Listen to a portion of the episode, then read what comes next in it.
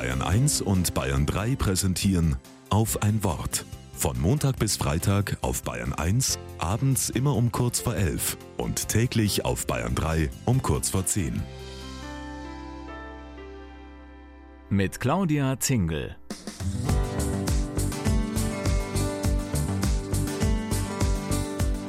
Vom Fuchs und vom Wildschwein erzählt eine Tierfabel aus unseren Tagen.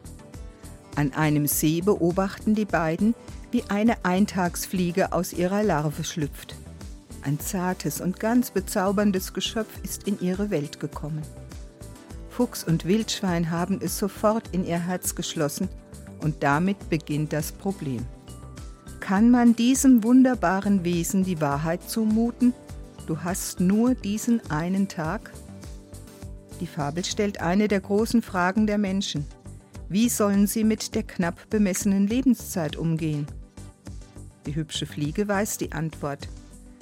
Wenn es nur einen Tag gibt, dann muss eben das ganze Leben in diesen Tag hinein. Sprachen lernen, Freunde gewinnen, Abenteuer erleben, sich verlieben und alt werden. Es ist immer genug Zeit, um glücklich zu sein.